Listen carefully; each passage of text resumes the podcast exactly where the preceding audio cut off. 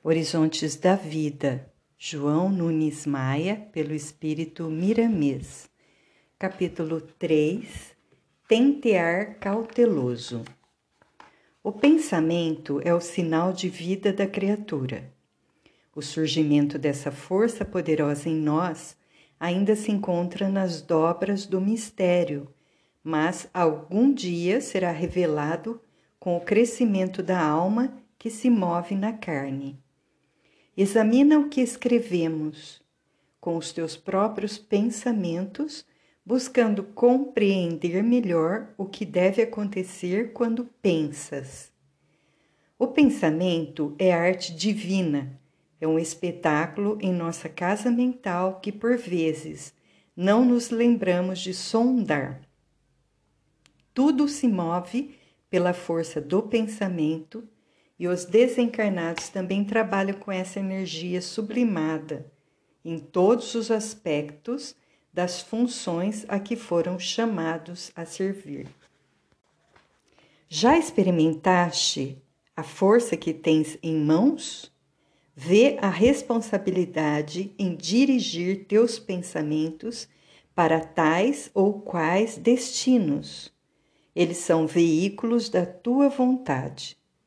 O pensamento poderá fazer milagres, erguendo pessoas ou destruindo esperanças, dependendo de quem o emite e dos sentimentos que acionam essa força poderosa que vem de Deus com a nossa responsabilidade. A mente é, pois, um dínamo de luz ou de trevas. É o canal que gera e que orienta o que pode vir de fora, transmutando-o dentro de ti para a paz do teu coração. A mente divina irradia forças sutis que escapam à nossa análise e, ao se apoderarem das nossas criações, tomam o rumo que o nosso despertamento alcançou pela maturidade. Experimenta trabalhar com as tuas próprias forças, dirigindo tuas ideias para a paz das criaturas inspirando nos outros o perdão, o trabalho honesto, a caridade e o amor. Esforçando-te nesse exercício, a lei de justiça devolverá aos teus caminhos o que doares aos teus semelhantes.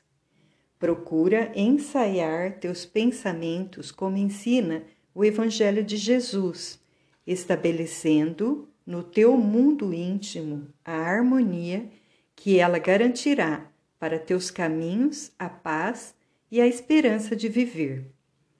Sê cauteloso em tudo que a vida te chamar. Não desesperes nas tuas criações, porque toda violência destrói a alegria. Procura e experimenta a educação dos teus impulsos dioturnamente.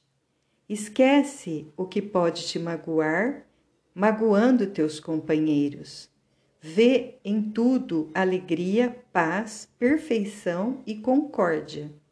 Estuda a natureza que ela dar-te-á lições grandiosas, desde o cair de uma folha aos mundos que circulam no espaço.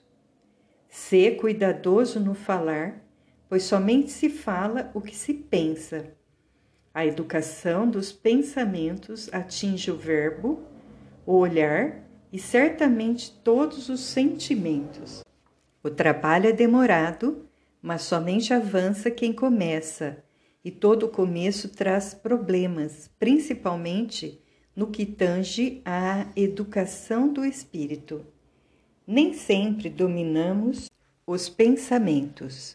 Eles podem surgir do condicionamento de milênios. Estamos com um celeiro de ideias negativas na comunidade da mente e a consciência se encontra vazada de forças negativas para serem esgotadas. E esse trabalho é nosso, porque fomos nós que semeamos o inconveniente e agora estamos colhendo o incômodo.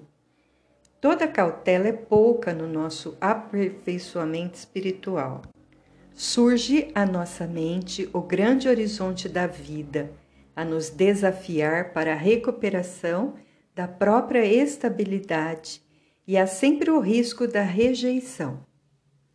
Consciência tranquila só se apresenta quando a alma conheceu a verdade e se tornou livre pela limpeza dos entulhos das trevas, alcançando a luz pela vivência do amor.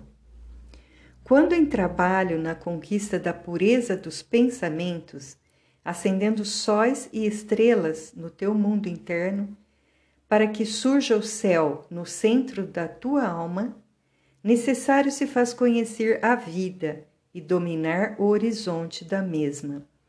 Deus te espera e Cristo está anotando o que fazes dos teus pensamentos para a tua felicidade. O pensamento é arte divina, é um espetáculo em nossa casa mental que por vezes não nos lembramos de sondar.